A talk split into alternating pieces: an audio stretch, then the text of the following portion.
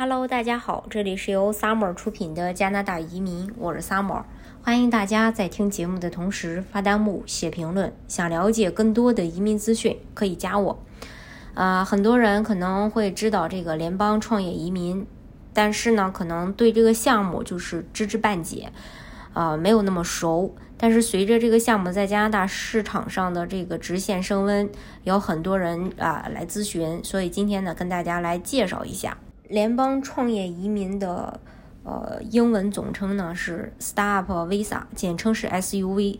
最早是二零一三年作为试点项目，呃被大家所熟知。经过五年的试点运行，在二零一八年四月一日正式转为加拿大的永久性项目。同时呢，也是为数不多仍然可以一步到位获得加拿大枫叶卡的项目。呃，这个项目呢，近两年才被人们所熟知。最早的时候，这个项目在国内是无人问津的。然后，尤其是二零一三年到二零一八年期间，按照这个数据统计，这个项目推出到现在，累计八年来只有一百多位中国申请人申请成功。但是今年开始变得比较火热，市场上很多移民机构用 SUV 作为一个商业投资移民的状态来推，有点类似于很多年前。这个美国的一比五，但其实这个项目正确的方式应该是到加拿大创业，顺带移民，不能是说本末倒置，并且主创最好能够在拿到工作签证后立即到加拿大开创企业，主动积极经营。那当时政府为什么要设立这样一个项目呢？嗯，就是为了设定不同于过去的投资移民，鼓励申请人去加拿大创业。Startup 的意思就是新创，并不代表在新型领域。移民局给他有一个很好的规定啊，就是物互联网、物联网、人工智能、区块链、海洋、新技术、航空航天、生物制药、新能源、环保，限定需要一些新技术、高薪的行业。在孵化器申请的时候就明确了要在当地创立一个企业，那么你的所有东西，你的知识产权要落。呃，就是要落地，你要投，呃，你要做这个多少投资，聘请多少人，这些都是在你的商业计划书和技术申报时做了承诺的。这些在你的商业计划书和技术申报时做了承诺，联邦阶段有可能会要求申请人去提供企业进展报告。如果去了之后不投资，那你的信用可能就没了。所以这个，呃，这个项目，我，呃，我们不能去忘记这个加拿大真正的意图。就移民局真正的意图，有时候也会呃面临一个问题，就是移民局可能会秋后算账。嗯，这里呢也跟大家分享几个点，就是 SUV 的一个踩坑点。首先先说主唱和团队成员。首先呀，加拿大的移民局是允许组团的，明明规定了五人以内可以组成创业团队，可以说从一个成员到五个成员都是移民局允许的，并且团队人员必须是相识合作的。相识合作关系有团队的关系和逻辑。如果行业背景不相关，基本硬性条件又弱，毫不相关的申请人组团就会有更大的风险。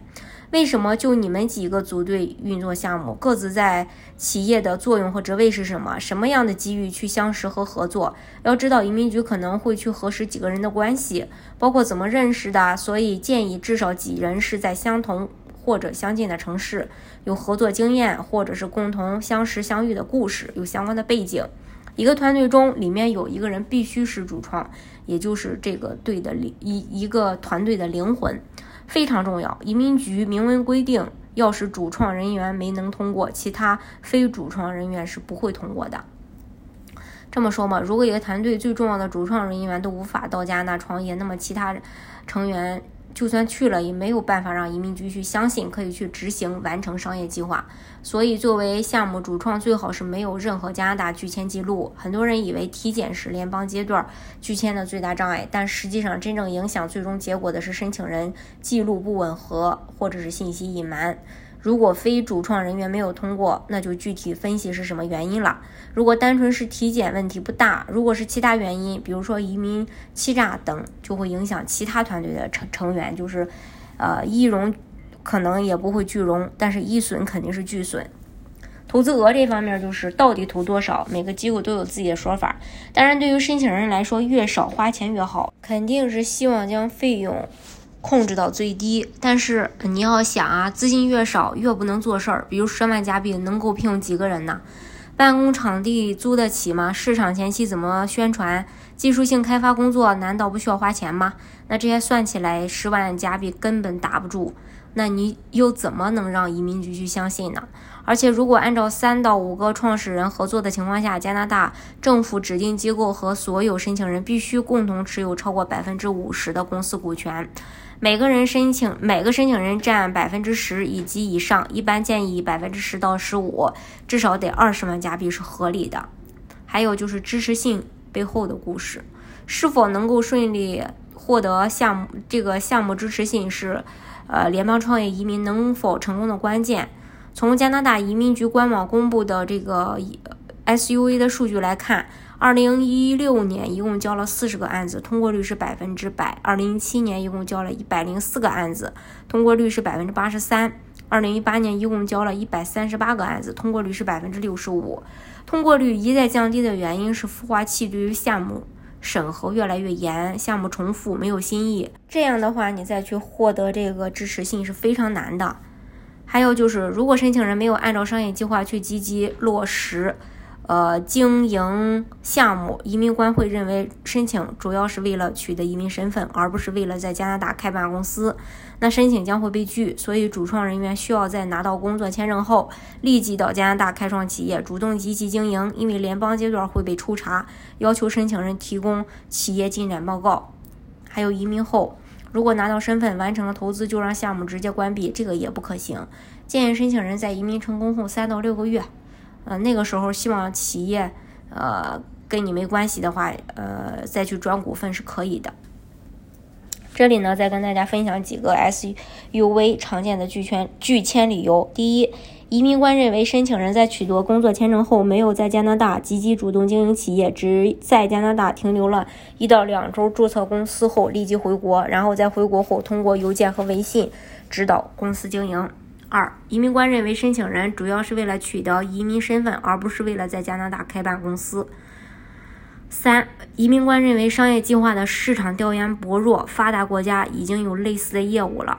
四，移民官认为主申请人并不是企业必不可少的组成部分。五，移民官认为申请人团队没有创业经验，缺乏创业诚意。最后一个六，移民官认为风投公司已经投资到类似企业了，这不是正常。风投公司会做的事儿，这是常被拒签的理由。嗯，这个项目适合的人群：英语好的，雅思你至少得 CLB 五，有实际高薪领域投资或管理运营经验的企业主，不能只是股东，最好一年以上的行使具体管理职能的经验，有相关高新技术或管理经验的高管，最好有科技行业背景。有高新技术学术研究的高学历毕业生，一般建议大专以上，除非其他方面非常优秀。等待期是一到四呃一到四个月。启动路语路演这一块儿的话，就是你的支持信需要两个月，提交移民申请获得 PR 需要十二到十六个月。